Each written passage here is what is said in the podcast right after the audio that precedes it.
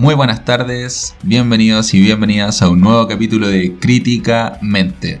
Estoy aquí, mi nombre es Felipe Meneses y es un agrado para mí presentarles a mi querido amigo Felipe Guillermo IV Schnake. Gracias, mi tocayo Meneses. Igual encuentro que es una alegría estar aquí reunidos juntos. Eh, es un agrado poder verlos, tanto a ti como a nuestro buen amigo Nachito. ¿Cómo estás tú? Muy bien, muchas gracias. Eh, aquí también, también es un agrado para mí estar reunido nuevamente. Le iba a preguntar, de hecho, eh, ¿cómo han estado? ¿Todo bien? Mira, eh, bien, sí, pero también con mucho mucho estrés laboral y cosas también de, de Como a principio de año, ¿no? Sí, Sí, se nos apareció Marzo siempre agitado. Como que no, no se termina marzo. Estás todo con el bigote ahí, el gorro así como un chilote y se apareció marzo. Ah, sí, se apareció. Uh, desde el principio, desde que partió el mes, estado duro. Y no se va, no se va marzo. Pero bueno, aquí estamos, reunidos nuevamente a pesar de todas las vicisitudes Vicisitudes. de Igual vida. son como cuestiones de la vida cotidiana. pues Yo también he estado trabajando, bueno, incluso también estuve de cumpleaños, así. Sí, pues, también. Marzo de todo fue de cumpleaños de todo el mundo. Estuve de cumpleaños hace una semana. Em, Cumplí 29. buenísimo, bueno. Está bien, con muy muchas felicidades. Estoy casi ahí a- al borde, al borde de la- del precipicio. No, no, pero no puede ser para, para caer a un, teniendo a un mejor mundo. Estoy Mm. teniendo una transición psicológica a que el mundo está cambiando. Y, Y tú y también. yo también. pues. ¿Cachai? Una película llamada No Country for Old Men. Sí, Allá voy. pues. y, igual si tú dentro de esa película. eh, Samuel Lee. No, no, como este, este actor que ¿El que huye? alguacil. Este actor que era el alguacil, ¿lo ubicáis? Ya, sí. Eh, ese, porque ese. El que anda persiguiendo al. El que anda persiguiendo, porque ese al final nunca llega a tiempo a nada, porque se termina dando cuenta de que él ya es un hombre viejo y el país ya no es para él. Yo no soy, un hombre viejo, pero me estoy dando cuenta que estoy entrando a la edad adulta en donde voy a vivir unas décadas, en donde después de esas décadas sí voy a empezar a ser un hombre viejo. Ahora vaya, vaya a empezar a ser un realmente un adulto. pues. Te vaya a quedar atrás. Sí, y entre esas cosas empecé marzo al tiro, mi día de mi cumpleaños, y el día siguiente estaba enfermo, pero trabajando. ¿Tú tenés TikTok? No, te quedaste atrás. Me quedé atrás, sí. Te quedaste atrás. Solo llegué hasta Instagram. Te quedaste abajo la micro. Yo, por supuesto que no. po. también te quedaste atrás, pues, Yo tengo. No, no tengo. Yo sí tengo. ¿Tú tenías? Sí, tenés. Sí, por supuesto. Cuéntanos de eso. Igual he visto cosas interesantes en Pero TikTok. no lo ocupo, es, es más que nada para cuando me mandan cosas, los que sí tienen. Viste que me mandan memes y me Sí. mandan de TikTok y yo dije, ya, me mandan tantos que mejor me bajé la aplicación para tenerlo y se ve fácil. En vez de sí. hacer como verlos como por internet y no se puede, ya, fin. ¿Cachai? Me creé una cuenta de eso, pero no, no me gusta tanto como ver videos. Y tú que estás en. TikTok, ¿cachai? Bueno, Hay otras personas que están ahí, por ejemplo, Boric tiene una cuenta de No, TikTok. no tengo ni idea, pero parece que sí. Personajes públicos una. así Sí. de autoridades tienen. Es cuático Sí. eso. Tienen redes sociales. Bueno, pero TikTok no, sol- no solamente son bailes y cosas así, sino también hay hartas cosas interesantes. Sí, Yo he escuchado gente que habla sobre temas Sí, ¿no? Totalmente. diversos Sí, con- como y entre Cuestiones de muchos ellos, de cápsulas repente, claro, contenido. cápsulas y, y hablan a veces sobre geopolítica. Y, y he visto algunas bastante interesantes sobre, Y no, sobre el tema de Ucrania y de cómo, hecho, por ejemplo, la OTAN y la ONU han estado construyendo un discurso eh, bastante favorable a, a Estados Unidos y la OTAN. Y, y cómo los medios de comunicación han estado reproduciendo eso sistemáticamente desde que comenzó el conflicto. Mm. Y, y se demoniza a, a Putin y a, y a los rusos en general y al ejército ruso al, al tiempo que se convierte y se eleva a Zelensky Sí. a, a, un- a ser un héroe, ¿cachai? O sea, es heroico, Un héroe- todo un lo que le hace heroico. Me acuerdo que en la tele el, el 8M hablaron de cómo las mujeres ucranianas estaban resistiendo a la invasión rusa, ¿cachai? Y te hablaban de cómo era la realidad de las mujeres ucranianas, pero no te hablaban de cómo la- era la realidad de las mujeres rusas, por ejemplo. Solamente, y, y te lo dan desde una perspectiva súper humanitaria y, Mm. y tratando de empatizar y sensibilizar, ¿cachai? Con la ucraniana, pero no con las rusas. No las mencionaban en ningún momento. ¿Te puedo hacer un alcance en ese respecto? Eh, este compa, Henry Kissinger, que la verdad no es un amigo, es todo lo contrario a un amigo para nosotros, porque fue el secretario de Estado que junto a Richard Nixon planearon el golpe de Estado, y bueno, Henry Kissinger está relacionado a muchos golpes de Estado alrededor de la segunda mitad del siglo XX de los Estados, para los Estados En Unidos. plena Guerra Fría. Exactamente. Pero él tuvo un comentario en relación a cuando ya los rusos habían invadido la primera vez Ucrania hace ocho años con Crimea y era sobre de que esto iba a ser un fracaso de Estados Unidos y los europeos. ¿Y por qué un fracaso? Porque él identificaba de que con la caída de la Unión Soviética lo más efectivo que hubiera pasado, y lo decía él, ¿cachai? Era que los europeos hubieran hecho un tipo de política puente con los rusos, porque finalmente los rusos son vecinos territoriales y eran un país que aunque tenía atraso en las relaciones comerciales, pero es una fuente de materias primas, que de hecho está en la base del conflicto ahora también eso. No obstante, la política que tienen de seguir a la, en la OTAN y en la lógica de la política de defensa de los Estados Unidos ha provocado que a pesar de la caída de la Unión Soviética sigan viendo a la Federación Rusa como un país enemigo y por eso lo trataran de esa manera y tuvieran esa expansión agresiva hacia el este. Claro, mira, yo estoy de acuerdo contigo y, y me pregunto si este comportamiento que tú describes lo podríamos categorizar como eh, políticas imperialistas. Si es que Estados Unidos en este momento, o no sé, por ejemplo, lo mismo que hacía Kissinger y acá el golpe de Estado en Chile, ¿era, ¿eso es una política imperialista de Estados Unidos? ¿Era Estados, ¿Era Estados Unidos un país imperialista durante la Guerra Fría? ¿Sigue siéndolo ahora? Y podemos, utilizar el concepto podemos utilizar el concepto de imperialismo para entender algunos de los fenómenos que suceden hoy en día ¿Qué pensáis tú? Qué buena pregunta, vos. De hecho, yo estaba, yo, yo, yo, yo estaba pensando, mira, saltamos de hablar de las redes sociales y el TikTok sí. a hablar sobre el imperialismo, pero en todo caso estuvo bueno el salto, pues porque justamente el tema que nos convoca y justo ahora que hace poco en muchas redes sociales que lógicamente son con dueños, o sea, más que nada empresas, ¿cierto? Privadas, pero que lógicamente responden o están respaldadas casi por gobiernos nacionales, por estados Mm. nacionales. Entonces al final, en todo este rollo geopolítico que comentó Snake, en- al- en- a- a- existe una crisis que demuestra todo este sistema que realmente parece ser imperialista. Por ejemplo, censurar a los medios eh, orientales, pongámosles, pero en verdad específicamente rusos, eh, de todas las plataformas. claro Mm. Y de hecho, RTS prohibido Sí, y de ciertas regiones, obviamente. Sí. la cancelación que, están- se están haciendo, porque eso es brígido, porque una cosa, y ahí es donde tú empiezas a ver que eh, lo que puede hacer, la cosa que puede hacer un imperio, operan tanto no solamente en el Estado, sino que los ciudadanos y ciudadanas del imperio, porque ha habido una cancelación de Dostoyevsky, de Tolstoy, de una serie de catedráticos y de autores y novelistas y científicos y músicos rusos de ha- hace algunos 200 años por la situación con Rusia y es como ahí te genera un debate porque es como entonces hace una cultura de la cancelación total de otra cultura. Entonces una demonización de el otro que estaría como fuera del imperio que sería como el otro imperio entre comillas. O Claro. lo que está fuera del imperio lo barbárico puede ser también. Es interesante eso de lo barbárico porque eso responde a un tipo de discurso que se construye con cierta intención y los imperios a lo largo de la historia han generado diferentes discursos para poder justificar o legitimar sus intervenciones imperialistas en otros países. Y Claro. eso ha ido variando a lo largo de la historia durante cientos de años, a la par de la transformación de la cosmovisión, etc. Hoy en día son los derechos humanos.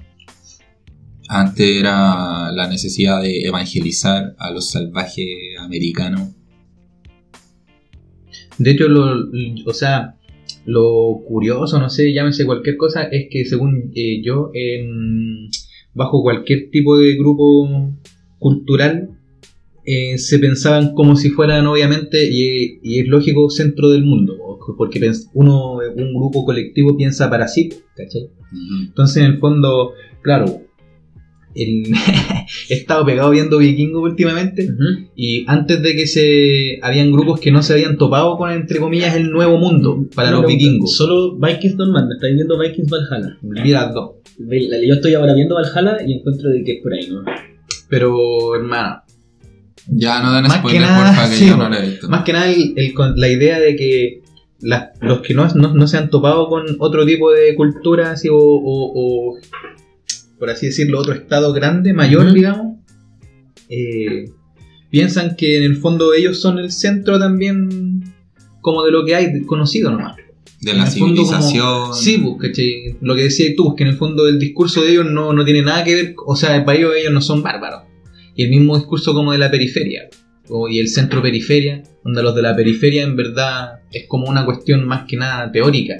Si puede que haya un país periférico, entre comillas, al lado de un país del centro, pues, por así decirlo. Pero muchas Que veces es con Estados Unidos, por ejemplo, y el Caribe. con las cosas que han sido los Mm. imperios, por ejemplo, los imperios de la antigüedad, si habláramos de, de que es en la antigua en donde surgen estas cosas como los imperios, eran como centros pequeños en donde había periferias que se, se dominaban y después se dominaban periferias que estaban incluso más periféricas y eso iba como que transformando los centros. Y por ejemplo, los romanos, que son el ejemplo paradigmático, por así decirlo, porque bueno, también hay quienes dicen de que en Oriente, por ejemplo en Persia, por ahí surgieron Sí. que realmente son los imperios. E igual en China también surgieron los imperios. Pero Roma es interesante por esto. Ellos eran un pueblito que estaba en el Lacio, que tuvo conflictos con los pueblos vecinos y algunos de más lejos, y fue teniendo a través de los siglos conflictos en donde los dominó, los anexionó, la ciudad se fue haciendo más grande, fue creciendo más, eh, se terminaron constituyendo completamente en la región del Lacio, después el centro se fue haciendo toda Italia, y así, así, así, así. Y habían veces en que ya incluso era un estado que era contradictorio, porque fue un estado que antes de ser imperio ya funcionaba como imperio. Era una república en un momento, pero que tenía provincias que eran como la provincia de España, Sí, la del norte de África, la de Judea, ¿cachai? En- la de Galia. Y eso era- entonces era rígido porque era un estado que se reconocía que era una ciudad dentro del Lacio, pero que todas esas eran sus posesiones y tenía un tipo de dominio, y era un tipo de dominio de colonización y de instalación de un estado hasta con la arquitectura y transformar el espacio. Era muy cuático, porque transformaba el mundo, volvía el mundo. Ahora, ahora que dice eso, eso, eso es súper homologable al el imperialismo que ocurre con la expansión europea de América. Específicamente con los españoles, pues en este caso porque en el fondo vinieron y construyeron, eh, bueno, lógicamente iglesias, pero también universidades incluso, en 1600, 1500 y mucho, es que ya construyeron universidades en México y etcétera. En algunos casos encima de Eh, anteriores templos que se dedicaban al saber, pues tenéis toda la, toda la razón. y de hecho, entonces lo digo porque, eh, ¿por qué, por qué habla- hablamos de imperialismo en estos términos? Pues, imperialismo en, ese- en- en qué, en- en qué significa para nosotros imperialismo al final. Significa en el fondo, según lo que tú has comentado y, y- y lo que dije, en esta idea o en esta expansión, ¿cierto? Ya sea territorial, político, económico o social que en este caso implica una transformación de un Estado, en este caso que vamos, a llamar minoritario, para hacernos la idea de que el, el Estado de imperial es el que domina. Pero en verdad el Estado imperial, como bien dijiste, puede ser territorialmente más pequeño. Sí, porque podía ser una, una ciudad que Maneja todo, la burocracia, Bueno, Roma en un momento llegó a tener un millón de habitantes, lo cual la volvía para los términos de la época una ciudad Sí, gigantesca. Pero para los términos de la época. y por lo tanto era capaz de suministrar un ejército gigantesco también. Y también era una ciudad que depredaba 500.000 muchos recursos económicos de otros Otras lugares. regiones. Sí, pues, a, a través de, puede ser impuestos, Sí, eh, o- más que impuestos, yo también, yo, es que esto, esto quiero llegar, po, eh, la- el dominio de los términos de las transacciones. Y, es, y eso tú te has dado en esclavo de algo porque tú has dado en, es- en esclavo con eso de algo que constituye lo que es un imperio. Tú tienes que un imperio es que hay un grupo que es el dominador, es el grupo imperial, es la capital del imperio, es el imperio en sí. Podía ser Roma, después puede ser otras En este caso, sal- saltemos al siglo al, para, para que para que Sí, pero antes, para terminar la idea. Pero independiente del momento en la época, pero tiene esta esencia. Ya tienen un sentido de destino o de objetivos que es como queremos llegar a este punto porque queremos ser lo mejor de lo mejor por este mo- motivo X, Y, Z o porque de verdad queremos dominar al resto porque queremos alcanzar un estado de bienestar y ese bienestar nuestro requiere para ser efectivo realmente que los que dominemos sean unos otros y a través de la dominación y explotación de esos otros e incluso de los recursos de los territorios de esos otros, vamos a poder crear el estándar imperial en el cual queremos vivir. Claro, porque un asunto importante de, de Roma es que era una sociedad esclavista. Y el motor de la economía. otros, entre comillas. O sea, son- Precisamente. eh, esclavos que al final tenían que conquistar otros territorios para volver a otros pueblos esclavos también. Mm. esclavizar mediante la guerra era lo que hacía Roma y ese era el motor de la economía. En una sociedad esclavista, todos los procesos de producción están marcados por la presencia de trabajo esclavo. Mm. Entonces, eh, la sociedad realmente se sostenía sobre la, la espalda Claro. de una gran cantidad de esclavos que eran la mayoría de la población. ¿cachai? Claro. Y en el fondo Roma, cuando, cuando no pudo seguir expandiendo sus fronteras y esclavizando otros territorios, colapsó su economía. Claro, claro, tenés toda la razón. Y se dividió el, imperio. y- y- y- y se pasó de un sistema, de un modo de producción esclavista al modo de producción feudal. Igual porque ya esos son eso. términos más como, como, como complejos, pues, pero lo, lo interesante de esto también es pensar que, como creo que lo mencionaste, Snake, que en el fondo era uno de los imperios, pues el imperio más quizás...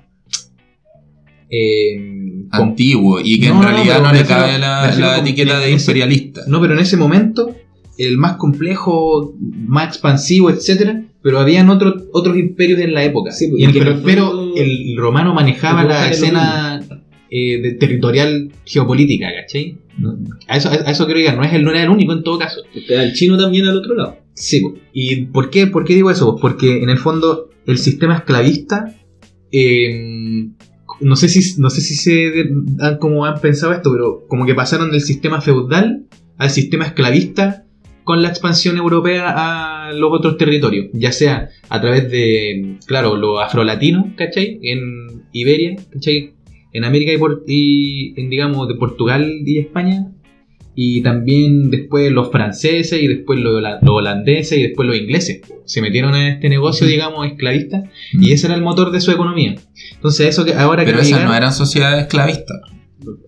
más o menos. O sea, había esclavitud, pero no es lo mismo tener esclavitud en tu sociedad que ser esclavista. Claro, ya, puede ser. No es lo mismo, porque tú Pero puedes al menos tener... en, en América al menos era como el sostén de la... En, En en- los, virre- Chile- los virreinatos. En en- Chile no. po. En Chile no, o sea, por No, ejemplo, no, eh, pero- ya, en Perú pues sí, en Perú sí, ¿cachai? Y en ciertas pero las ciudades como del imperio, digamos, importante, pero digamos que territorialmente. metrópolis. Puedo Claro. polemizar la- esa- ese punto que están.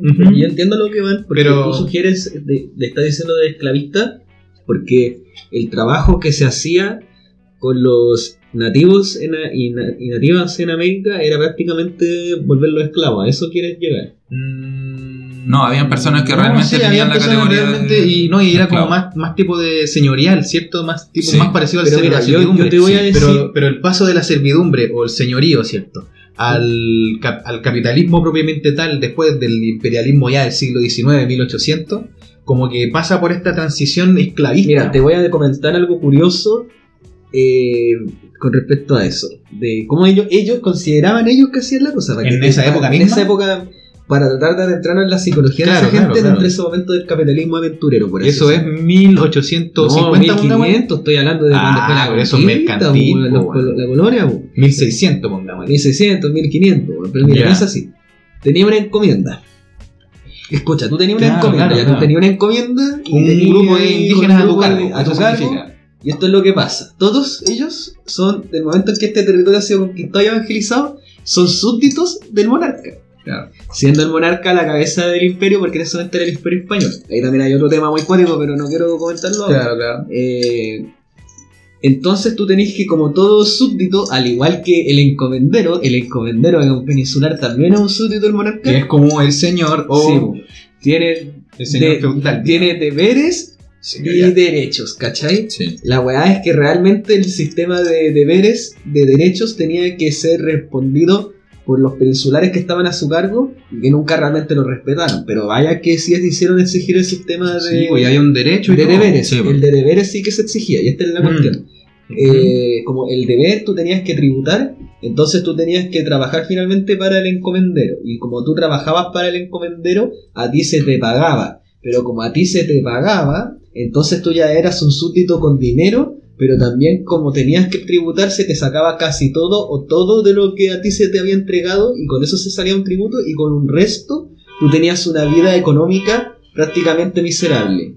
Pero eras un súbdito dentro de un sistema capitalista primitivo, ¿cachai? Que tenías, se te forzaba a tener relaciones así de transacciones de ese tipo. Tenemos. Tenemos intervenciones. Hay tenemos- técnicas. sí, sí. Hay una protesta aquí afuera. Bueno, pero en el fondo lo que Eh, quisiste decir fue que eh, Ellos el lo veían era súper usurero. en el. Claro, sí, eh, pero, pero en el fondo esa distinción es súper importante porque eran súbditos, no eran esclavos, ¿cachai? Sí. Por eso en Chile no mm, se supone que no había esclavitud. Pero- Igual era algo muy Sí. cercano a la esclavitud, ¿cachai? Pero no era esclavitud como tal, no tenía la categoría que- jurídica. Para que, ¿Qué queremos decir con esto? Y esto va a ser una cosa permanente hasta este mismo segundo que estamos hablando.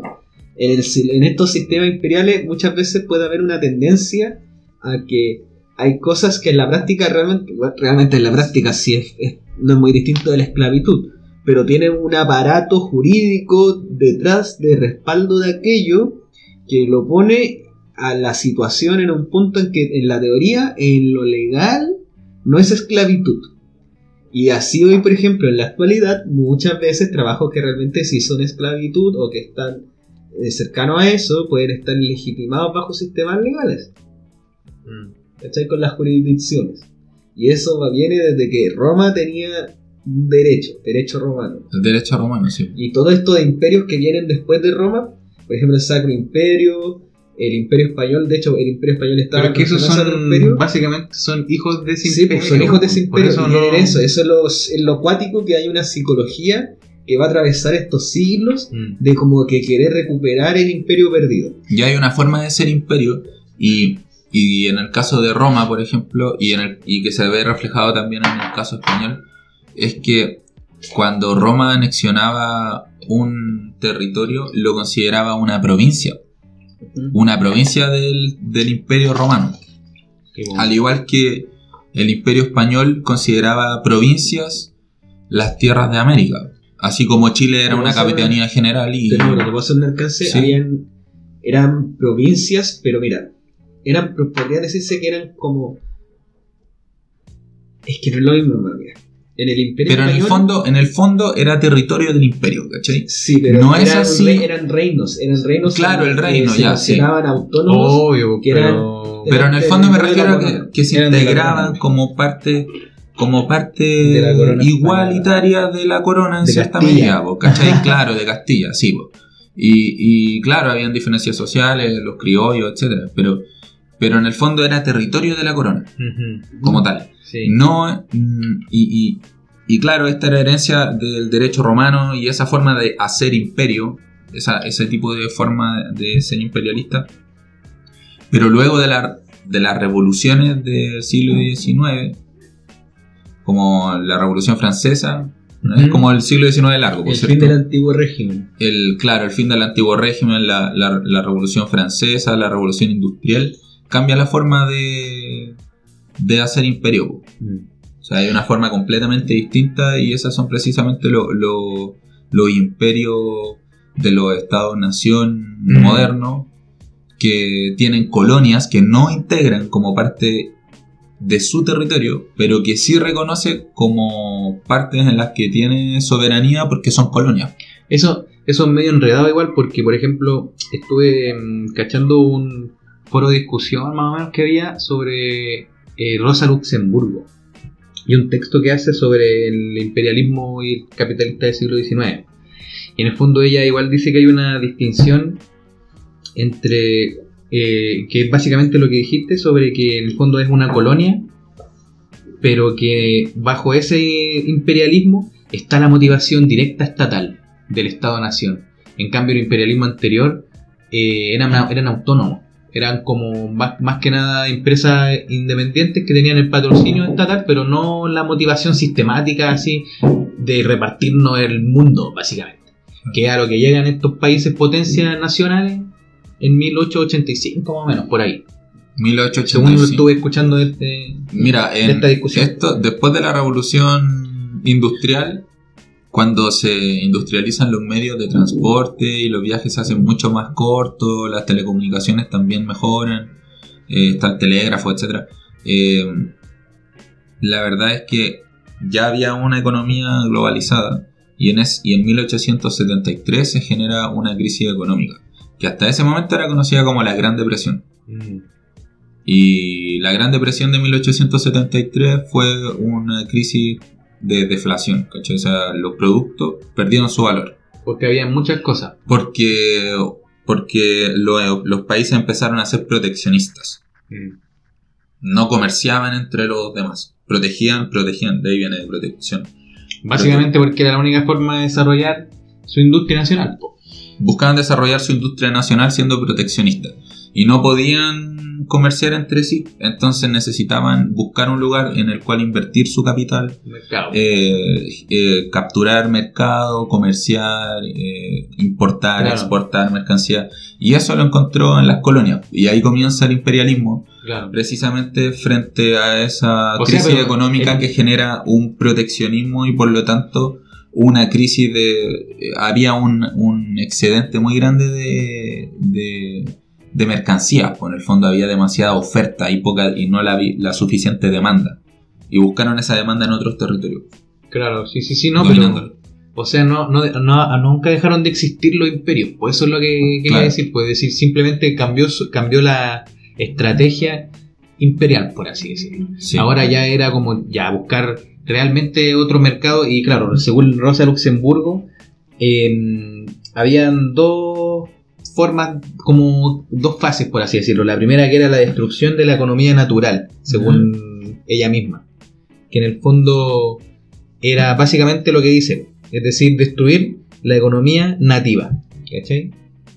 Y ella estaba hablando en 1913 más o menos. Pero ¿a qué se refiere con economía Con la nativa? expans- cuando se expanden estos imperios, lo primero que piensan es, bueno, voy a buscar un mercado y voy a destruir esa economía. digamos. Obviamente, las, yo siento que quizás las, las formas teóricas de expresarlo van a ser diferentes, pues ellos no van a decir, bueno, voy a destruir. Quizás en esa época sí, porque para ellos también tenían un discurso súper racista, supremacista, etcétera. Mm. Entonces iban a otro lugar, a otro pueblo, sí, grande, así, oriental, me imagino, de cientos de personas, y decían como, ah, bueno, vamos a civilizar, ¿cachai?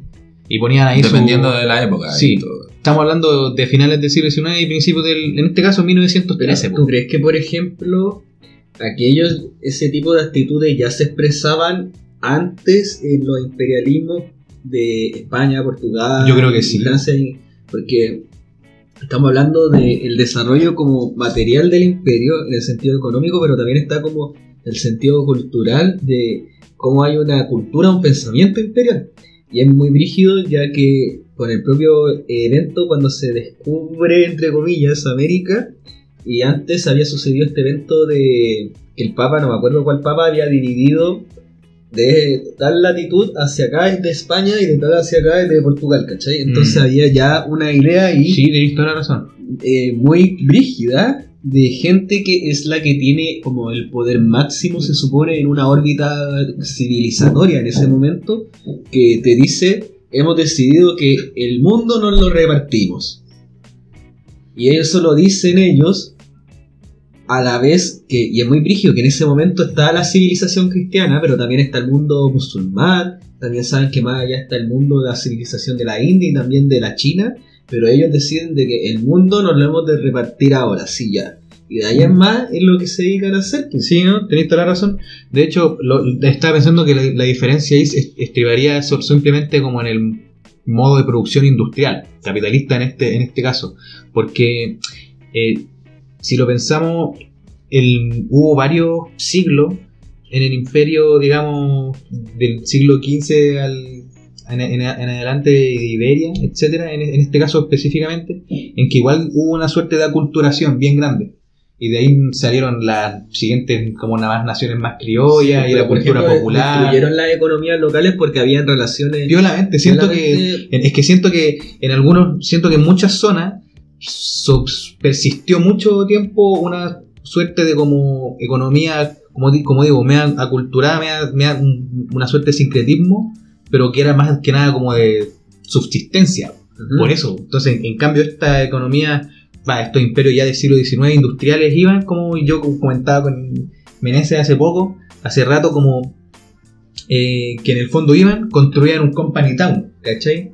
En el fondo iban, Ah, ya, ¿cómo le iban, agarran a la población, da lo mismo si no son esclavos, pues si esclavo o no me da lo mismo, pa, destruyo su economía local, pongo un- una fábrica de una minera, una lo que sea, Y trabajan en eso. y todo. trabajan en eso y le hago casa.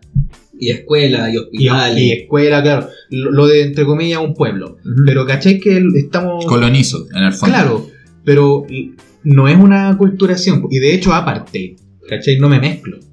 Claro. Estamos hablando de países del norte de Europa, los que eran imperialistas más mayoritariamente. En Sudáfrica sucedió eso. Claro, Sudáfrica y varios par- ¿Sabes muchos países en en ese tipo de, de imperialismo era así, pues porque en el fondo la expansión, como dice la Rosa Luxemburgo, era de destrucción de la economía natural, no era como de aculturación, de vamos ahí a vivir así como, ¿cachai? No, pues voy, chao, weón. Te, doy un ejemplo, si lo pones en ese sentido, como en pues, lugares como con, con y ese estilo, mira, en el Reino Unido tú tienes de que en sí una isla Gran Bretaña con tres países, porque Irlanda es otra isla. En, eso, en esa isla esos tres países son Inglaterra, Gales y Escocia. E Inglaterra históricamente es una unidad eh, político-imperial, cultural, que ha hegemonizado al resto de culturas que tienen hasta distintos lenguajes. Y por ejemplo los galeses hasta el día de hoy se consideran como hasta cierto punto otra etnia lingüística oprimida por la dominación inglesa. Eh, no tienen un nivel de resistencia al igual que el nivel de violencia que tienen los irlandeses con el aire, pero igual los galeses tienen cierta resistencia. Entonces muchas veces ha pasado de que los ingleses ponen como la- lugares como que tienen que hacer explotaciones, minas de carbón, cosas así, los lugares que van a más contaminar, van a ser más peleagudos, en Gales o en Escocia. Entonces en Gales había un pueblo llamado eh, Aberfan o Aber, Aberfan, no me acuerdo bien ahora el nombre. ¿Un este- company town? eh, un company town, porque era un pueblo que era básicamente una mina de carbón y todos los que vivían en el pueblo trabajaban o en la mina o en los servicios alrededor de la mina. Y en la escuela iban los hijos de, la, de los Sí, mineros y claro. toda la wea. ¿Y qué es lo que pasó? Y esto fue un capítulo de The Crown porque sucedió algo que desenca en el, a principios de los 60 sucedió algo ahí que desencadenó una crisis constitucional. La mina de carbón, eh, claramente más encima como estaba en Gales ahí, no tenían mantenimiento de nada, weón, nadie se preocupaba, entonces hubo una parte que estaba construida encima de una ladera que había llovido tanto que debajo todo se había humedecido, que terminó rompiéndose y weón cayó una montaña de barro de enorme como una avalancha sobre el pueblo y bueno, aplastó la escuela en pleno horario escolar, weón, fue una catástrofe, weón, de verdad fue como un- fue horroroso, ¿cachai? No. Horrible. Y eso desencadenó una crisis a la reina y todo, porque bueno, se, la reina tardó como una semana en demostrar como una afección emocional y de ayuda seria a la gente de ese pueblo, porque lo habían hecho pico, porque más encima realmente no había preocupación de las autoridades inglesas centrales. Y en la serie yo me di cuenta de que ese es un tema, ¿cachai? De que de verdad hay un tema ahí de los resentimientos que hay hacia la corona pero incluso hacia la corona como la representación de la nacionalidad inglesa, que Mm. a las otras nacionalidades. Sí, Es que, ¿sabéis qué? Pero es un estereotipo igual, po, pero dentro, pero eh, eh, históricamente, por así decirlo, no quiero decir válido, porque no es válido como le, como nosotros exigirle algo a un inglés, ¿cachai? Como, no, no es que yo vaya ahora frente a un español y le diga, Oye, mira, tú española, sí. Sí, Por pues, tu no, no, culpa, no. no, no, se no, trata. No, no se trata de eso, no sé. Ahí lo exponen de que ellos se lo empiezan a, a reclamar en ese momento porque se supone que las autoridades en el Reino Unido, las autoridades centrales realmente siempre son inglesas, ¿cachai? Realmente Sí, no bo. van a ser galesas y todo, entonces No, era la, la- la- del Ministerio de Minería y todo, y también de el sindicato de minería quienes tenían que estar encargados de esa weá y no pasó. Muy, muy parecido a lo que en Chile se. que yo, yo no sé que si la dictadura como que acabó muy fuerte con eso o qué, pero como que la, acabó con esa memoria, pero siempre yo creo que es como muy parecido a lo que sienten de repente ciertas regiones en contra de Santiago, Mm. porque las autoridades por mucho tiempo fueron de Santiago Sí. y ahí había una rencilla y había guerra. Entonces Sí, nosotros, pues, no, la- nosotros no tenemos esa memoria La histórica, había independencia, la independencia de Chile estuvo marcada por la, la conflicto, la guerrilla entre diferentes ciudades como Santiago, Concepción, No precisamente por ser realista y- o española, sino que... porque eran, ¿Eran de esa ciudades ciudad? distintas con distintos intereses, Claro. con élites distintas, entonces tenían en- intereses distintos y encontrados. Y una cuestión interesante acá de lo que hablamos de los Company Town y de esto precisamente, pero enfocándonos en los Company Town, es que el objetivo de eso y la- el fundamento del Company, Company Town es que te permite civilizar a civilizar Ah, con esas claro, comillas, ¿cierto? yo diría... civilizar a la población sal- eh, ignorante, bárbara que está ahí, eh, a estos negros, por ejemplo, en África, ¿cierto? De esta forma racista, así. Eh, recordemos que es importante que eh, entender que la ciencia también estuvo orientada hacia Sí, la justificación de las políticas imperialistas, porque las ideas de Darwin precisamente eh, justificaron por, por el lado de la ciencia la dominación de una nación por sobre otra, con lo que se conoce como el darwinismo social. No, es cul- no es culpa de Darwin. No es culpa de herramienta. O sea, es que Darwin también lo plantea, güey, en el fondo. Claro. Darwin lo plantea y dice que hay sociedades que son civilizadas, Mm. hay humanos que son civilizados y hay humanos que son bárbaros, ¿cachai? Ah, que son salvajes. Incluso su estructura cra- craneal, craneal Es su estructura craneal eh, es, es distinta, etcétera. Ahí surgen diferentes prácticas que esta de, de medirte la cara, Mm. no me acuerdo cómo se llama eso. Pero craniometría, la craniometría, etcétera, que es lo que hace el señor Burns. Y eh, bueno, el tema es que todo eso justificaba la dominación de. de, de la dominación De las esa- potencias, digámoslo, pues, así. Justificaba el dominio de una potencia Mm. por sobre una colonia en África, por ejemplo, ¿cachai? Desde la ciencia. Y, y lo que hablaba precisamente era de civilizar, porque nosotros, hombres blancos, vamos a traerle a ustedes la civilización, el progreso, etc. Y antes de eso no existía ese discurso, Mm. porque recordemos que ese es un momento en el siglo XIX, principalmente con la expansión del imperio británico. Pero antes de lo que antes, como hablábamos, estaba el imperio español, en la época del mercantilismo. Y en esa época el, el- el objetivo y la, la legitimación de, de la dominación im- imperial se basaba en, en el objetivo de evangelizar a estos salvajes. Y, y precisamente esa era también la distinción que hacíamos hace un rato entre súbditos del rey y esclavos, porque en el fondo ellos eran súbditos y tenían que ser eh, evangelizados para salvar sus almas. Ahí está la discusión de padre de las casas Mm. con este otro viejo que no me acuerdo cómo se llama. Pero que el otro viejo decía que los americanos no tenían alma, al igual que los negros, y por lo tanto podían ser esclavizados. En cambio, padre de las casas decía que estas personas sí poseían alma y por lo tanto debían ser súbditos del rey y no esclavos. Súbditos del rey. Súbditos, no Eso- esclavos, súbditos. Y es- tienen derechos. clavo, eh, Tienen eso, derechos. Súbdito del rey sin abundar en lo que significaba y todo eso, pero súbdito del rey ciudadano son Sí. conceptos que podemos, yo creo que describirlo en general de esta manera. Son parte del Estado. Y el Estado, a mi juicio, mi opinión personal, creo que es la herramienta civilizatoria del imperio por excelencia que utiliza a través del tiempo, a través de las distintas instituciones o funciones del Estado, porque de partida los, mer- eh, los mercados requieren de las condiciones que crea el Estado para funcionar. Entonces es el Estado y cómo se ha expresado el Estado a través de estos siglos y en los distintos lugares lo que creo que marca lo constituyente finalmente del imperio, porque la presencia de el Estado te indica de que inclusive en este lugar que es muy lejano, pero va a haber una oficina de correos, por lo tanto la corre- este lugar va a tener correspondencia con todos los otros lugares del imperio, Mm. del Estado. Y, y aquí funcionan lo- los procedimientos del Estado, es muy rígido. Sí, y hay funcionarios del Estado. Y se habla el lenguaje del Estado, que es el español en el caso de Chile o de Hispanoamérica, O el inglés, en el O el caso inglés, de lo de imperio- del imperialismo de británico. Australia, etcétera. Entonces, eh, bueno, en el fondo eh, lo importante es que se, los imperios logran construir un discurso que fundamenta y legitima su- sus operaciones Mm. imperiales, po, ¿cachai? Primero evangelizar a los salvajes. Después en el siglo XIX ya con la ilustración y la idea del progreso, etcétera, era precisamente civilizar a los, a los ignorantes, ¿cachai? Colonizados, a las colonias Mm.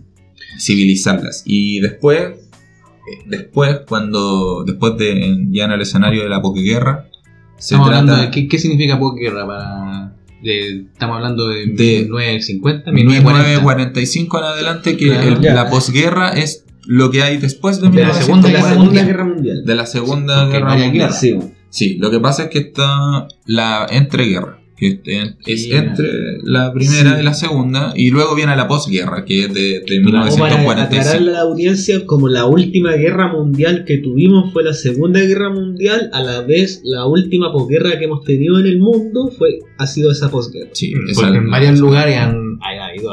Pero todavía han no habido ha habido con- la con guerra mundial de nuevo. Todavía. Mm. Bueno, en el fondo eh, el tema es que en la posguerra el, el objetivo era ya defender los derechos humanos.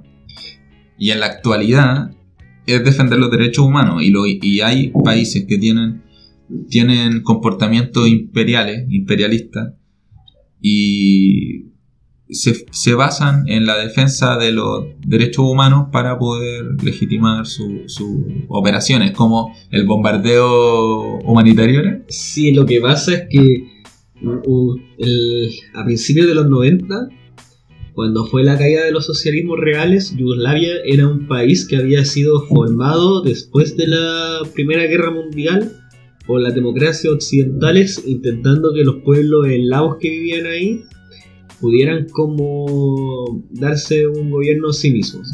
Después de la Segunda Guerra Mundial, eh, Yugoslavia pasó a ser un estado comunista, pero distinto de la Unión Soviética.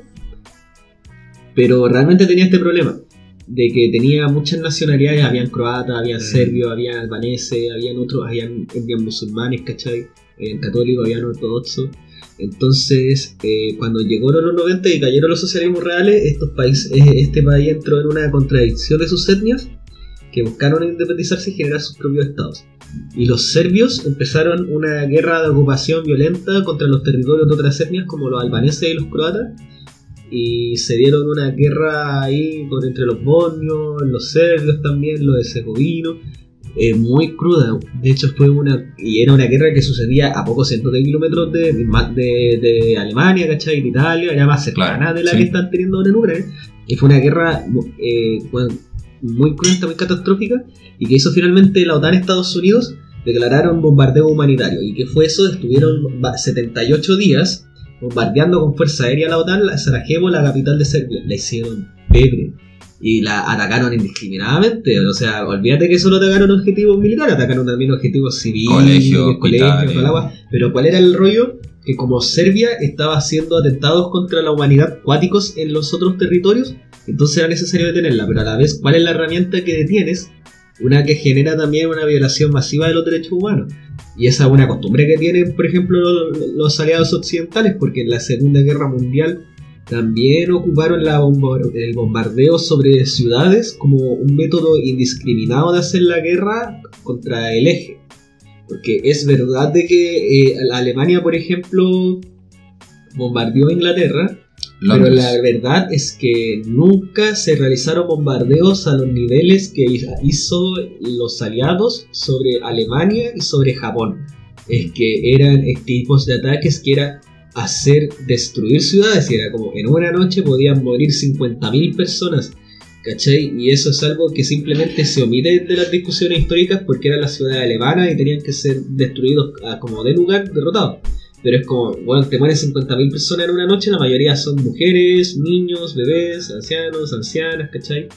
Eh, personas comunes, poco, es personal militar, pues, weón. Sí, po. Bueno, en el fondo ese es el tema que, que se va desarrollando este discurso en la posguerra es precisamente también la Guerra Fría. La Guerra Fría en la que Estados Unidos interviene mediante la CIA acá en Chile, financia y facilita todos los medios necesarios para hacer un golpe de Estado. Podríamos decir en Latinoamérica, el tiro, weón. En Latinoamérica, claro, o sea, muchos Toda- países. sí. Porque eso, eso es lo que yo, les iba a comentar, porque en el fondo lo que dice mm, Meneses tiene mucho sentido en el sentido de que se construye un discurso legitimador que el mismo las personas que son que cómo decirlo del mismo imperio por así decirlo pongamos la palabra imperio eh, admiten como verdadero ¿cachai? entonces en el fondo pareciera que no pues no hay un discurso así como de expansión sino que simplemente hay un sistema nomás pues, hay son las cosas como si fuera natural en verdad cuando no, pues así, es como chuta. Pareciera que la ONU, por ejemplo, o ciertos como organizaciones internacionales eh, actúan y, y existen por la propia así como autodeterminación de los pueblos, pero en verdad son presionadas por un grupo de potencias, manejadas principalmente por Estados Unidos. Bueno, ahí entonces. Entonces, las políticas que uno entonces, quiere hacer están como presionadas por Hemos eso. hecho, hemos hecho como una transición en la conversa, ¿cachai? Claro, Como- de todos los todo, procesos y- imperialistas. sí, pero como que el imperio persiste y llegamos ahora a Estados Unidos en un momento estaban ahí los romanos, Claro, claro, totalmente. los ingleses y ahora están los gringos. También estuvieron los soviéticos, pero se cayeron como dije. Pero por eso también es, va- es- es que hay, hay, dos, hay perspectivas. po. Claro, es, Sí, es que mira, es Hay- igual, eh, fue imperialista también. Porque, porque yo, hay, hay un tal Atilio Borón, no sé si algo. Ah, ¿lo sí, sí, sí, Es un investigador, eh, Sí. parece que argentino. ¿no? Columnista, sí. Es un, yo estuve leyendo un artículo de él, bueno, era un libro en verdad, pero yo leí un, un capitulito que en el fondo trataba sobre la idea del imperialismo actual. Y ahí él decía que imperialismo se dejó de utilizar eh, como concepto en- después de la caída de la URSS. Porque en el fondo ya no había imperialismo, sino que había un gran sistema internacional, ¿cachai? El fin de, De la países, historia. básicamente. Que yo creo que eso es porque Chile es parte también de eso. Sí, Ya que sí. el neoliberalismo, que ya está haciendo la fase un- última de desarrollo del capitalismo, el neoliberalismo, eh, ha tenido en los últimos 30, 40 años una serie de procesos de instalación en el conjunto de la órbita occidental que en los momentos en que estaba alcanzando su mayor desarrollo, al mismo tiempo se caía la Unión Soviética y las relaciones comerciales capitalistas penetraban en, la, en Rusia, ¿cachai? Y eso generó un sentimiento a esta gente de que lo eran todo. Bueno, lo- partió de eso, por ejemplo, con Chile, que fue el laboratorio, después también con Ronald Reagan en los 80 y con Margaret Thatcher en el Reino Unido también.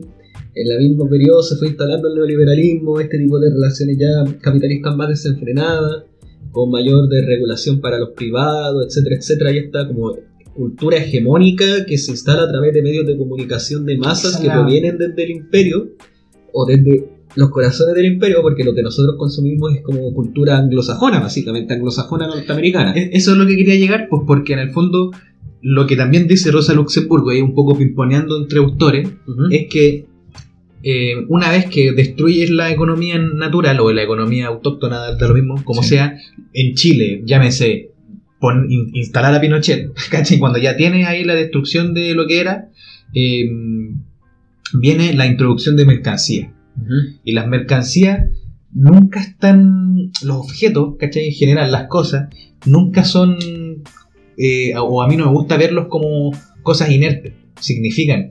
Entonces, en el fondo, tienen estereotipos. Todo lo que nosotros consumimos ahora, y desde hace por lo menos 50 años, es, es de dominación gringa, por así decirlo. ¿Te puedo decir? Oh, yo quiero, y- yo y- quiero hacer y- una intervención. Y, y espérate, para terminar, como toda la otra producción cultural que no sea de esa, está como básicamente un, como, como acuerdo tácito subordinada. Como que es, ah, es, es de menor calidad, por así decirlo. Claro, eh, yo creo que sí, o sea, mira, es súper importante destacar que la identidad de un grupo humano, una nación, una tribu, lo que sea, está determinada por su cultura. Y parte de su cultura es material. Claro. Entonces, cuando tú, como dice la Rosita Luxemburgo, eh, destruyes la economía local, se hace, al, al menos mediante los procesos del capitalismo, proletarizando a las personas de ese territorio. Claro. ¿Qué significa eso? Arrebatarle los medios de producción, ser propietario de los dueños de producción y hacer que esas personas necesiten vender su trabajo para recibir un salario y comprar mercancías para sobrevivir. Porque tú necesitas proletarizar a estas personas, convertirlas en trabajadores, ya no en campesinos y campesinas, sino que en trabajadores y trabajadoras que vayan a la fábrica y que a su vez consuman los productos que tú produces. Y esto los países lo han hecho, antes de darle el pase a, a mi esto lo- los países lo han hecho, por ejemplo Estados Unidos tiene el caso de la United Fruit Company, que en Guatemala por ejemplo era propietaria de la mayoría de los de las líneas del ferrocarril, de los barcos, de los puertos, era propietaria de, del país básicamente y a su vez de, lo- de los medios de producción de este país. La, la- eran países bananeros, como se dice. Entonces, ese es uno de esos casos. Y también hablando de la, de la cultura material, eh, la dominación del, del imperio español acá fue súper fuerte. Y destruyó en muchos casos la cultura autóctona de los pueblos que aquí ya existían de antes que llegaran los españoles. Y está el caso de los Kipu, lo, no sé si los conocen. Me suena. Tú me lo hablaste una vez de los Kipu, No en la universidad. Eh, Los quipus sí, los quipus eran esos instrumentos de los pueblos del, del imperio incaico. Ah, ya no. que eran que ocupaban los ah. mensajeros que corrían en- a través de los tamos y del, y del camino del Inca y en donde registraban Sí, lo- los Kipu. los hechos y las cantidades. Los Kipu son, son. El Kipu es un sistema de almacenamiento de información, como la escritura. Pero se hace en nudos. De distinto, que son de distinto, De distinto material, color, de distinto material. color, de distinto grosor. El nudo es distinto, claro. Cada una de esas características es un lenguaje. Sí, es todo un idioma. De hecho, ahora último generaron un, un algoritmo, si no me equivoco, que permite, ha permitido ir descifrando algunas de estas cosas. Pero esto, los indígenas tenían su historia, toda su cultura. Un libro, po, para anotar Es cosas. como un libro, claro. Pero es en 3D, así como en, en nudos, en un Mm. telar gigantesco donde Otra hay forma de comunicarse. otra forma completamente distinta de almacenar y compartir la información. Y eso se destruye, ¿cachai? Y eso pasa en muchas partes de América y de Chile. Y eso sucedió, por, eh, por ejemplo, en el sur de nuestro país, durante la colonización de los territorios del sur, en el siglo XIX, en el momento en el que se introdujo a este país población alemana para poder limpiar la raza, que ese era el objetivo, y que sistemáticamente Mm. se persiguió a las personas que vivían aquí de antes de que llegaran los españoles y se les persiguió y se les casó. Y de hecho se pagaba porque se mataran a estas personas, las tomaban y las llevaban a circos humanos y las exhibían frente a franceses y ingleses para que pagaran y poder lucrar mediante esto. Y su cultura fue destruida. Y por eso mismo, eh, cada vez que estas personas eh, comparten su cultura y la emplean, sobre todo su lenguaje, están teniendo un acto de resistencia que es súper valorable. A diferencia de si un senador imbécil o diputado, que- estoy en la duda, Johannes Kaiser comienza a hablar en alemán, Alemania que fue una potencia eh, imperialista con colonias que dominó territorio, donde obligó a que se hablara alemán, donde sometió otra, donde sometió a otro grupo humano y le impuso su cultura, su idioma. No hay un punto de comparación. Así que eh, para que eso, hablar eso una- quede claro, porque yo hablar en una lengua extranjera porque dice, él, lo dice eso porque quiere vulgarizar como el, dial- dialecto mapuche refiriéndose de que es como una lengua, como es igual que yo quisiera hablar como la lengua que se me antojara, pero no es lo mismo, po, No es lo mismo. porque es un dialecto del pueblo, de la tierra en que tú estás pisando. Sí. Y eso como para que quede aún más claro, eh, es lo mismo que yo- lo que yo decía de que el intercambio de mercancía está jerarquizado, pues es decir, destruyo esta cuestión, o sea, esta cuestión, digo, esta cosa, ¿cierto? Que sirve para Claro. comunicarse, la destruyo, pero no voy a destruir, qué sé yo, eh, la, la- la producción de fruta. De hecho, lo vamos a exportar a Europa, ¿cachai? Y en Europa vamos a, eh, a a producirla, etcétera, ¿cachai? Y de hecho, según yo, lógicamente, todo lo que tiene que ver con trabajo más del tipo de servicio, servidumbre y cosas así, eran eh, indígenas o autóctonos. Entonces no morían, ciertas cosas de ciertos aspectos de la cultura no morían, pero otros aspectos eran totalmente destruidos. Mm. Porque lógicamente ahí, según yo, la jerarquización de, Es que la eso es para que mantener operar la dominación imperios, nomás. Porque pues. tener- el Estado es cultura. Me gusta porque tú hiciste, empezaste a darte unos saltos como desde lo material a lo cultural. Me gusta eso. También Mm. el materialismo, la dialéctica también es cultural. Eh, yo quería dar un ejemplo que creo que incluso sintético de muchas de las cosas que han dicho los dos. Hubo un imperio que fue un imperio que tuvo miles de años de antigüedad, que fue el imperio chino, que tuvo distintos tránsitos, que tuvo también entre cortes, pero que llegó un momento en el siglo XIX en que el imperio chino fue sometido, con todo el desarrollo cultural que tenía, fue sometido al proceso que tú describiste hace unos minutos de cómo opera un imperio cuando se instala y destruye la economía local y las relaciones, y instala la suya y etc. Y se intentó hacer eso con el imperio chino. Y durante un periodo de un siglo, más de un siglo, hubo un caos en China producto de que se desarrollaba eso al mismo tiempo de que había una cultura que intentaba de cualquier manera tratar de resistir y de no ser destruida, no ser sometida al proceso al cual habían sido sometidos estos otros pueblos en estos ejemplos que tú describías de esos momentos imperialistas. ¿Qué pasó con los chinos? Los- Ellos finalmente, después de muchos revuelos interiores, lograron establecerse como un tipo de estado que sin lo- ser un imperio al tiro, pero se constituyó como un estado muy fuerte en la región en que estaba, eh, habiendo adoptado como el sistema comunista, pero habiéndolo realmente amoldado a sus condiciones, etcétera, etcétera, etcétera. ¿Y qué empezó a pasar? El mundo antes del. durante la Guerra Fría era un mundo bipolar que se dividía entre dos imperios, el soviético y el norteamericano, el capitalista y el comunista. Y el chino podríamos decir que estaba más o menos más cerca del soviético, pero el chino a la vez que pasó con los chinos, se metieron en redes comerciales capitalistas, y en especial con el desarrollo autónomo que tuvieron, uno podría decir de que son parte del imperio capitalista porque de hecho son el corazón Son sostenedores. y eso es eso mismo, que sostiene todo, pero de alguna manera extraña, eh, como tiene su sistema político propio, que son un régimen comunista, y se desarrollan a partir de eso, están teniendo problemas geopolíticos gravísimos con Estados Unidos, y eso es porque pareciera de que lo que está pasando es de que a pesar de que en lo material, porque Rusia, por ejemplo, también es un país capitalista, ¿cachai? Tiene una oligarquía social muy fuerte, pero que se desarrolla en unos términos capitalistas, de que incluso hay gente que decía de que Londres, que Londres es una metrópolis económica europea, estaba lleno de jerarcas rusos y de oligarcas rusos. Entonces realmente en lo material el capitalismo está entendido como sistema que funciona de transacción de imperial, que proviene del corazón de, Estados Unidos. Pero aún así hay mucha gente, y nosotros mismos hemos dicho antes, parece de que Estados Unidos está como un imperio en entredicho.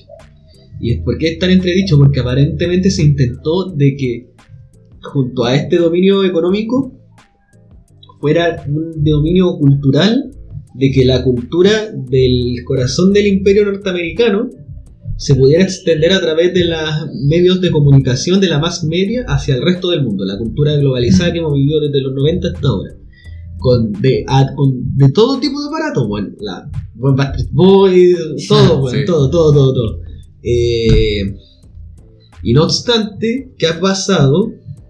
A pesar de que Coca-Cola ha llegado a todas partes, pero en el fondo los estados que han sido históricamente estados imperiales paralelos, como Rusia, como China, que China ha logrado finalmente desarrollarse como el país que va a superar económicamente ya a Estados Unidos, porque todos dependen de China. China ya es la economía Sí, más grande del mundo. Pero que China tiene una geopolítica distinta a Estados Unidos, entonces es otro imperio, y tiene una cultura distinta que ha logrado preservar, es otro imperio.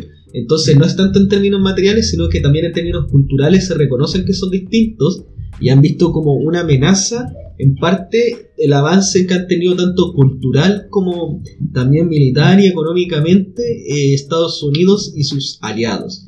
Y lo que hemos visto ahora creo que ha sido la reacción a eso, ¿cachai? Putin ataca ahora por eso, China en cualquier momento se puede lanzar contra Taiwán, pero ¿qué estaban en antes con los gringos en una guerra comercial, ¿cachai? Entonces, no estamos en un mundo donde hay un solo imperio, parece que hay un imperio que está siendo flanqueado desde varias partes. Claro. Parece que es un sistema que está haciendo, que está entrando en crisis, obviamente. Pero no en sí los imperios. Claro, claro. O sea, lo que quiero decir es que este sistema que nosotros pensamos que era, o sea, según yo no digo nosotros, pues porque hasta desde el colegio, incluso hasta incluso en la universidad muchas veces pensamos que es un sistema así como internacional, insisto, pero al final es porque estamos dentro del espectro imperial estadounidense que es el que está entrando en crisis frente a los demás. De hecho, este mismo Atilio Borón eh, comentaba que como se dejó de utilizar el concepto de imperialismo desde los 80, eh, se empiezan a utilizar otros conceptos para como describir la sociedad de ese momento y, y- y ahí entra el concepto de globalización. Y claro, pues yo me acuerdo, en el, digamos, en, en la época de los 2000, al menos en el colegio, globalización se repetía muchas veces pero era entendida como esta, este intercambio masivo, uno piensa al tiro. La ¿cómo aldea global. Sí, pues así como, como relación internacional en términos de conectividad de todas formas posible, ya sea de pensamiento, Intercambio de absolutamente Sí, po. todo. eh, mercancía de, de- de tipo de objeto, Conocimiento. pensamiento, eh, cultura, Todo, todo, todo, todo, eh, todo. comida, etcétera. Basura. ¿Entiendes? Entonces, pero este tipo Marcianeque. el Don Marcianeque, todo, todo, todo. Eh, K-pop, etcétera. K-pop, ya, yo quiero llegar a eh, eso. Este dice que en el fondo es- están jerarquizadas, pues son parte del sistema también imperial, digamos, pues, ¿cachai? No es como que ah, son como in- in- internacionalmente libres, así como, como por general, como digamos por en términos muy burdos, como con la mano invisible, llegaron aquí mis- las transacciones, sino que están ¿de todas reguladas de qué- ¿De qué país jerarquizadamente. es ese autor? ¿De qué país? No, creo que Argentino, debe ser como argentino. O latinoamericano. ¿Puedo decir algo cuático antes de Mm. lo que querías decir tú? Así como en la antigüedad de Virgilio, Cicerón, Barrón, Mm. y en el Imperio Romano tenían sus intelectuales, esos son también intelectuales que son parte de una órbita imperial. Viven en eh, la Argentina y Chile son Ah, claro, provincias, son provincias del pero son imperio. pro- en términos hegemónicos, culturales, económicos, son provincias del Imperio Claro, norteamericano. Mm. Sí, sí, sí. po. Eso, eso, esa es como la idea, pues, porque de repente nosotros decimos, nah, pero sí que estamos. Nosotros, de hecho, la idea de la, de la globalización eh, se supone que es como que al final se van a superar los estados nacionales. Sí, po. y este autor está en contra de eso, porque dice como no, pues porque aquí está la globalización y Mira todo ese sistema. pero- ¿Y qué dice ahí? Eso, exactamente, está Eso. dominado por países. po. No está- Estamos cambiando. pu. ¿Qué dice? Made, Made in China. Y eso es lo que está pasando, porque igual han estado, nos, eh, China ha estado últimamente comprando activos comerciales económicos muy potentes de las economías de Mm. países latinoamericanos. Se está comprando la deuda de esos países y todo. Y eso está indicando de que es un país que quiere tener un mayor control comercial de esos países.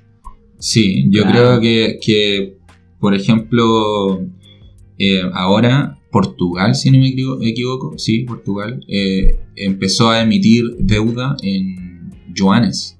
Y ellos son El- europeos. el yuan- Y ellos son El europeos. yuan weón. es la moneda china. Ah, los portugueses son europeos. Son europeos. Complicado. están ahí en la península ibérica. Y también desde los años 70, en la época de la estanflación, cuando recién se estaba aplicando las medidas neoliberales, el, el centro de- del sistema económico, donde hay mayor dinamismo y movimiento de capitales, se empezó a desplazar hacia Asia, as- al sureste asiático, pre- precisamente. Ah, está hablando como de los 2000. En los 80, 90, 2000, 2010, 2020, progresivamente. Básicamente las películas de Jackie, de Jackie Chan. la claro, así como. Ahí podéis la- ver toda era la, la transición, pues, desde Bruce Lee Mm. hasta Jackie Chan ahora, po, ¿cachai? Pero también ahora estáis viendo cómo surge otra cosa, porque estamos viendo que la, la cultura y la dominación también se ejerce mediante la cultura. Oye, Y en este caso, el K-pop no es. No es menor, pues, ¿cachai? El K-pop, las películas coreanas, eh, El anime. el- el- claro, el anime en el caso de Japón también. Sí, Pero las películas coreanas, las series coreanas, los dramas coreanos y todo K algo, ¿cachai? Mm. K-pop. K-rock, etcétera. Ya, ya se convirtió como en, en- etcétera, ¿cachai? O sea, ya es un, un foco de, de comercialización potente. Son países que ya son referentes culturalmente. Sí, Eso es propio de un imperio también. eh, y sobre todo en el contexto actual en el que, claro, no Estados Unidos no viene acá y, co- y pone su ejército ¿cachai? en la frontera y se pone a cobrar impuestos. No está aquí, no sé, po, no venía aquí sin querer a cobrar los impuestos acá. a, a poner, a ponernos autoridades. Claro, pero en el fondo, y si tú cometí alguna acción que vaya en contra de mis propios intereses, yo te sanciono económicamente. Y, en y, y ahí es cuando entra en entredicho la, la libertad económica, el librecambismo, porque por ejemplo en el caso de China, que se está expandiendo como potencia y que precisamente ustedes lo decían, Estados Unidos ya está en decadencia, eh, Estados Unidos le hizo un bloqueo a Huawei. Ah, claro, claro, claro. Huawei, claro. Google, si no me equivoco, Android, eh, dijeron que iban a marginar a Huawei. Precisamente, por- y a TikTok también lo iban a prohibir en Estados Unidos. ¿Cachai? Ahí no hay libertad económica entonces. Y no le voy a decir que no hay- eso a Estados ahí Unidos, hay- que es un Estado nacional. Claro, ahí hay intereses imperialistas porque es una potencia compitiendo contra otra. Mm. Y, y es lo mismo que está suce- sucediendo ahora en Ucrania porque Estados Unidos ha tenido una, una, una política imperialista desde sus orígenes. ¿Han escuchado hablar del destino manifiesto? Sí. Lo hablamos, ¿no? El destino manifiesto que Estados Unidos fue fundado y desde sus comienzos est- estuvo destinado a gobernar y civilizar el mundo. Mm. Es un imperio que va a llevarle civilización a todas partes. Y bueno, en el fondo todas estas políticas las podríamos considerar imperialistas. Y yo creo que en ese sentido mm, lo de Ucrania también no es la excepción, ¿cierto? Ahí hay dos imperios, entre comillas, chocando. Sí, la dos, OTAN. Dos, dos modos imperiales. Pero ¿sabes que yo quería decir? Que se me pasó por la mente muchas veces un argumento que a veces dan. Porque nosotros, no- nosotros nos, nos estamos posicionando un poco em, para entender la realidad. Más que nada, no estamos como... No pretendemos otra cosa, ¿cierto? En, en- en- en el sentido de que nosotros no vamos a, no vamos a dejar de disfrutar del intercambio comercial, po, porque eso es innato en el ser humano, ¿cachai? El intercambio. La cuestión es en la forma, es entender la forma en- y los términos en que se está dando. Sí. Porque de- lo decíamos, ¿por qué llegan este tipo de influencias culturales, tipo el K-pop y etcétera, de del otro lado del mundo, antes que influencia cultural de, qué sé yo, voy a dar un ejemplo muy burdo, pero quiero que se entienda bien, Bolivia y Perú, que son países que están, que son limítrofes, pero nos llega más influencia japonesa, porque en el fondo son unas potencias mucho más fuertes en términos de las telecomunicaciones y etcétera, Claro. porque en el fondo si nosotros Publicidad. Sí, po, si nos vamos nosotros al norte, la influencia territorial que hay de Bolivia y Perú es muy fuerte. Sí. ¿cachai? Pero porque están en territorio. Pero claro, lo que hablábamos es que en el fondo Pero ya la forma no de dominación. más allá de la proximidad a su territorio, Claro. pues, no es como. Porque Corea y Co- y Japón, la igual la gracia que tiene es que son como las provincias imperiales de Estados Unidos más importantes del Asia. Al menos Corea del Sur. Japón también. No, sí, pero Corea del Norte no. Corea del Norte no, porque Corea del Norte es como. Por por eso tiene que existir Corea del Sur y por eso Corea del Sur es un país que es muy importante que sea exitoso en términos comerciales y culturales dentro del capitalismo neoliberal, ya que tiene que ser el tampón de Corea del Sur. Oye, no es por nada, pero yo me he dado cuenta que. mm, Digo de Corea del Norte, de Corea del Norte. Sí, pues de Corea del Norte, de que Corea del Sur em, es un país que, que, claro, tiene su, eh, ¿cómo decirlo?, estructura democrático-liberal, por así decirlo, Mm. pero tiene una jerarquía, como yo siento histórica, claro, de, dom- de dominación muy fuerte. La sí, deuda así, en pero- Corea del Sur es horrible, o sea. no, y me refiero, ponte tú, está, vi, yo, en YouTube hay una coreana que sube como videos como que es una coreana que se vino a vivir a México. ¿Cachai? Ah, ya sí, Entonces-. Y a mí me- hay cosas que yo me fijo y de repente son como, ¿pero cómo? Y dijo que eh, estaban, había una política pública de, sobre trabajar 120 horas a la semana. Que eso es imposible, matemáticamente. Pero lo estaban, era una discusión. Sí, así, ¿y por qué tienen que trabajar? Porque en Corea los obligan y es muy fuerte, así, la, como la cultura, así de, de, ah, estoy. Y decía que en el fondo hay mucho suicidio en la época, ponte tú de la PSU de acá, puta, de la PSU Sí, de allá. Sí. Puta, los guanes se, se suicidan y hay días enteros en donde andan guanes, andan- se ven guanes por la calle, así como, oh, y hermano, weón, y es como el, y nosotros vemos a los K-popers así, verle felices, oye, oye, con todo el respeto, así, ¿ah? a los K-pop y etcétera, pero es que es como el estereotipo que uno tiene de esos países, y en el fondo felices, pero en el fondo igual tienen sus preocupaciones, y yo de repente he visto artículos que hablan sobre la mm, industria del, de, del- de ese esti- de, ese, de ese estilo de música, que es súper opresiva en el fondo, y es súper Ah, poco como... La industria. Sí, eh, sí. de la música del K-pop en específico Sí. que muchas veces eh, despersonalizan al artista o a los Claro. artistas y en el fondo al final es simplemente una Y industria bien grande y Discrimina muchísimo. claro y, y- y los presionan mucho y son jóvenes y les sacan lo exprimen porque en el fondo es un producto pues si esta cuestión así así lo ven los dueños de esta weá Eh, quiero- sobre lo que estáis diciendo, quiero hacer un comentario como que igual creo que ya para cerrando cabros. no, oye oye espérate partimos con el TikTok terminamos con el K-pop weón. sí, Y, y hablando de TikTok también por la Mm. por el bloqueo de Estados Unidos. Hablábamos bloqueo, de que pues, los- los, imperios requerían de que había un centro y una periferia que tiene que ser explotada la periferia para que en el centro del territorio realmente imperial pueda haber unas condiciones de bienestar. Y es violenta, y esa es violentamente, Sí. y es constante, porque nosotros Pero- podemos decir, pero ¿cómo si ahora no pasa nada? Y la Araucanía, Sí, hermano. Pero esto es lo que quiero decir también. Incluso las relaciones de centro-periferia tienen que des- desarrollarse también a nivel nuclear dentro de las propias personas dentro del imperio porque tienen que haber divisiones dentro de los roles y de la producción dentro del propio imperio Mm. para que pueda subsistir una clase imperial que sea la que gobierna, que es la que es el Estado dentro del de- déjame entender. Para dentro del imperio, según tú, es necesario tener una periferia. una sociedad de clases en donde haya una clase que sea el centro y otra clase que sea la periferia. Claro, O- o se clases. entiende, se entiende. Se entiende, porque en el fondo tiene que haber un eh, ah, tiene que haber expoli- expoliación. Sí. es- como alienación. Eh, yo te arrebato algo para poder subsistir mejor yo. Sí, ¿cachai? sí. Yo tengo que despojarte de algo. Y eso es lo que, eh, lo que se Sí. genera también mediante eh, la contratación de mano de obra en países donde los derechos laborales no existen, como por ejemplo Etiopía, donde Estados Unidos manda a, a- a hacer varios procesos de su industria. Y hay muchos trabajadores que viven con 20 dólares al mes, que son como 16 lucas.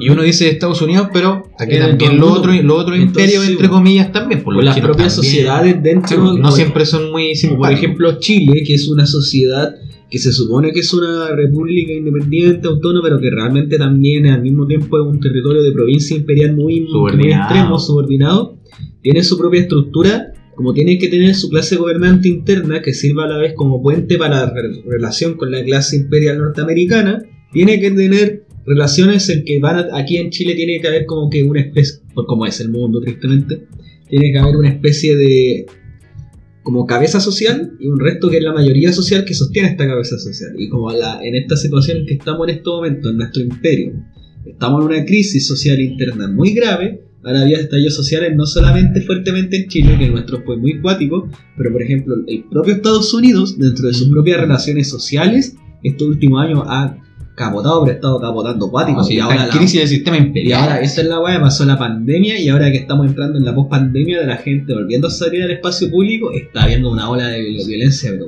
Y en Chile, pero también en Estados Unidos. Yo veía en las noticias, por ejemplo, yo creo que yo veo guático porque como estas son las noticias de lo que ves que pasa en el corazón del imperio. En Miami y en otras ciudades como costeras se dio como el Spring Break, que son como unas vacaciones de primavera, que es, es un break para los estudiantes universitarios en donde se lanzan a la playa y bueno, estaban habiendo como en algunas calles de Miami como situación de estallido social, bueno, con saqueos, con disparos, con turbas, Y no son personas que estén marchando por una causa No, o que esté habiendo una crisis social Son millennials locos. Bueno, eso mismo, millennials locos, weón. Es- Millennial desesperado, weón. Entonces- inestable. Qué mal están Emocionalmente. Pero eso para los propios gringos ahora era como inédito, como, weón, ¿qué está pasando? Y es como, ¿qué me indica eso? Como que en mal estado Por la están película de Batman. las relaciones sociales dentro de ese país y a la No, vez, sí. si ese es el corazón del imperio, ¿qué tan mal en el resto del imperio? ¿Cómo hacer el golpe de vuelta? Pues esa es la cuestión. Yo creo que, que a la luz de todo lo que hemos estado discutiendo, eh, podríamos retornar ya para acercarnos al cierre. A la pregunta Retornar inicial. a la pregunta ¿Es inicial. válido? Si es que acaso es válido utilizar este concepto y no caemos en un anacronismo, que al final nunca, nunca definimos lo que era. Nunca lo preguntamos tampoco, parece. No, Lo que era un no dimos por anacronismo. sentado. Sí, pero el anacronismo es, claro, pues darle una connotación, un concepto, una a, a una situación o a un hecho que no es correspondiente con el tiempo histórico. ¿Pasó el tiempo de los imperios? ¿Estamos dentro de un gran imperio que nosotros tomamos por organización internacional? Yo creo que estamos dentro todavía de esta época de imperios. Aunque no sé si no me atrevería a, nombrar, ¿cachai? A estas potencias como, oh, imperio, ¿cachai? No sé, nosotros legalmente no somos parte de un imperio, pero de, de que es una situación imperialista, es una situación imperialista a todas luces, ya sea de territorio con guerra, porque hay, ¿cachai? Eh, ejemplos de expansión de Estados Unidos los hay por montones y bueno, hemos dicho que en el fondo la expansión industrial tampoco es por las buenas. Y también en la situación interna de los países, tampoco, como tú dijiste, tampoco es una, una situación que no pase sin la violencia. Esta mantención de este propio sistema, que quizás damos- dimos por sentado que era una cuestión como de común acuerdo, pero al final es una cuestión que está alineada con una organización o sistema más superior. Quiero decir, es que quiero utilizar bien las palabras porque superior pareciera que es como algo digno, ¿cachai? Moralmente pero en verdad elevado, es- lo que quiero decir es como claro lo Más dominador ¿cachai? Claro. Claro. pero no es algo como que se impone. claro es algo impuesto entonces quizás está bueno a por lo menos darle una vuelta al término Claro. para volver a empaparnos de la idea de que chuta en verdad nos están imponiendo cosas pues si nosotros actuamos no no no insisto no queremos como chuta entonces qué hacemos no nada que hacer no pues pero vivir por, por lo menos con la conciencia de pues, para Eh, después tomar decisiones sobre lo que dices, yo pienso de que no es un anacronismo. A mí me da la sensación por la conversa de que lo que ha pasado, y uno también analizando la historia, de que el imperio o el afán del imperio ha persistido a través de las eras y de los territorios y sigue hasta el día de hoy. Lo que pasa es que los intentos, los proyectos imperiales, de un determinado momento, de un determinado tipo de coyuntura y de contradicciones con el tiempo, parecen de que alcanzan hasta cierto momento y después se caen y se genera un desorden y después del desorden hay un nuevo orden, hay un nuevo ordenamiento. Y creo que lo que nos está pasando ahora está haciendo eso. De que como habíamos salido de una situación de que se había caído un tipo de orden que era el orden bipolar, pero se cayó de una manera que fue extraña, entonces hemos tenido una progresión de crisis y en esa progresión de crisis ahora estamos viviendo un momento de reordenamiento y a mí me da esta sensación con lo de Rusia y Ucrania en sí, quienes van a definir realmente el momento imperial van a ser los chinos y los gringos. Entre ellos se va a de- de- de- desarrollar el drama. Pero los rusos estaban quedando detrás, porque los rusos en un momento habían sido la Unión Soviética, ¿cachai? Entonces yo creo que lo que hace Putin es que Putin se da cuenta de esto y él decide atacar primero porque igual reconoce de que lo único que él le queda como argumento imperial es en sí la fuerza militar y que tiene muchos recursos naturales. Pero ¿qué es lo que les pasaba? De que los gringos, la OTAN, lo estaban cercando y cercando y cercando con bases militares, con bases militares y ahora iban a chantarle en Ucrania donde iba a estar prácticamente al lado ahí. Entonces él ahora hace esto, golpea primero, está desarrollando una crisis humanitaria terrible porque los, asesinatos, las muertes producidas a la población civil están siendo cada día más graves porque la guerra también se ha puesto más cruenta. También es cierto que el gobierno ucraniano es un gobierno que está llevando a su población a pelear de una manera casi suicida a veces, lo cual también es muy brutal y eso eh, habla de los lados de la guerra que también se tienen que discutir. Pero yo creo que la estrategia de Putin o el plan de Putin era, aparte de tener una victoria rápida que no le resultó, de que lo que iba a pasar con eso es que iba a tener términos para decir yo todavía soy un actor relevante, todavía puedo hacer cosas y puedo asegurar mi área de influencia y constituirme como no un- el imperio principal o uno de los disputantes del imperio principal, pero un imperio que puede seguir como sosteniéndose en un diálogo con los otros imperios. Y ahí claramente quién era más su amigo, China. Y ahí también tú veías un ordenamiento. Ahora, ahí cuando tú tenés que los dos son amigos, claramente en esa relación en que los dos son amigos, uno es el más fuerte. ¿Y el más fuerte de quién es? China. China, sí. O sea, Rusia es incapaz de sostener una guerra permanente durante mucho tiempo porque no es una potencia económica, en el fondo no, no tiene una economía muy grande. Solo tiene un armamento completamente destacado, ¿cierto? Hist- históricamente acumulado, básicamente. Sí, o sea, porque todos los países ayudarían económicamente y materialmente a Estados Unidos, los países de su influencia. E incluso hasta Chile mandaría ahí, va, sus Sí. cartuchos.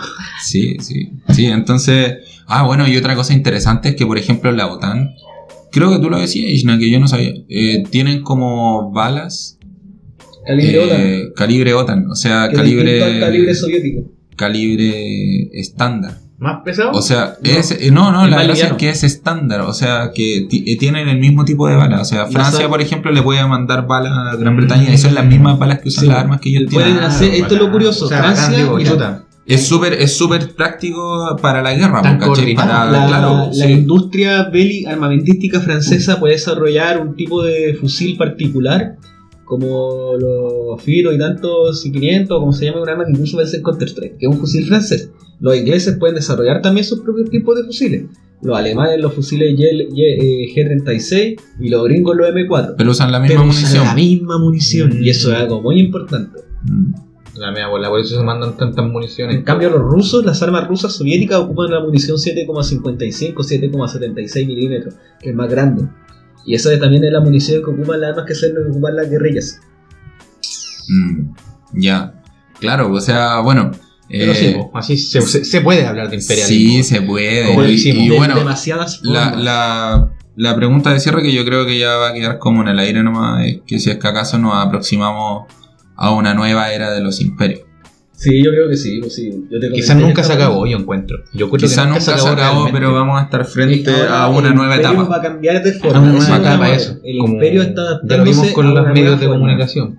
Se está adaptando a una nueva forma y esa forma puede que adapte nuevos países, puede que adapte nuevas clases sociales, puede que adapte nuevas clases, formas de dominación, pero el ideo, el imperio, el afán imperial no está haciendo más que adaptándose a unas nuevas maneras, al nuevo orden. Claro, el imperialismo en el siglo XXI. Tum, tum, tum, tum, tum, Tum, tum, tu, tu. Está bien, pues sí, pues. Bueno, yo le doy muchas gracias a quienes nos estén escuchando. ¿Verdad o no podemos cortar? Pues sí hay que recordar que nos sigan en Spotify. Sí, Aquí los chiquillos se querían ir, me estaban mirando, ah, ya no, vamos. que ese fue un gran... Me, estaban- me- me estaban haciendo señas así como de comer, así yo, no, pues, chiquillos, muchas gracias a la audiencia. Sí, muchas gracias por escuchar este podcast. Muchas gracias por llegar hasta esta parte. Síganos en Spotify, también sigan a nuestras redes sociales, en nuestro perfil de Instagram también. Búsquennos como críticamente.podcast, ¿cierto? Arroba críticamente.podcast en Instagram. Sí, también aprovechamos de mandar un saludo a nuestros auspiciadores Bar Glut, ubicado en... Y la Razabal 689. Sí, le mandamos un saludo y también les invitamos a asistir a ese bar así ahora que se viene, cuando se venga, les venga el fin de semana, cuando ya están terminando la jornada laboral, si están cerca de ahí de ir a vayan.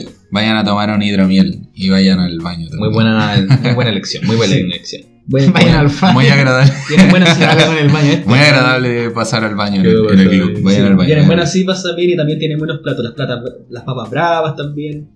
Sí, la, la no recuerdo cuál, pero eh, la hidromiel, eh, muy buenas cervezas, IPAs, etcétera, muy buen ambiente. Todo artesanal. Sí, esto debimos decirlo al principio, pero ahora lo estamos diciendo. Muchas gracias. Muchas gracias a nuestro auspiciador oficial, Gluck Restobar. Irá Rosa al 689. Y muchas gracias también a las personas que nos escuchan. Recuerden seguirnos en Spotify y calificarnos también, nos ayuda muchísimo. Si les gusta este podcast, por favor recomiéndelo a sus seres queridos, queridas. ¿Algo que agregar? Nada más que Nada, pues ya que dijiste seres queridos, también, pues que estén muy bien todos ustedes, los televidentes. Televidente. Eh, y todos ustedes, todos sus seres queridos también. pues. Ya. Bueno, habiendo dicho eso, sí tienes razón, queremos mandar unos buenos deseos de darle una oportunidad a la paz en todo el mundo y que pues, ojalá podamos encontrarnos y abrazarnos porque de verdad lo que está pasando ahora con la actual frecuencia de odio y violencia que está en estos momentos campando en el mundo está muy mal. Eso no es bueno. A nosotros nos gusta opinar críticamente, pero por lo mismo que queremos opinar críticamente es porque encontramos que hay que hacerlo en unos términos en que podamos discrepar. Eso incluye el respeto y el diálogo. Eso como solución ante todo, en vez de lo que está pasando ahora, que estamos viendo que ojalá no sea más que otro momento pasajero.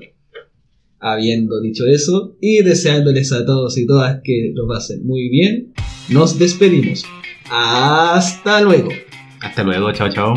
Esto fue Críticamente.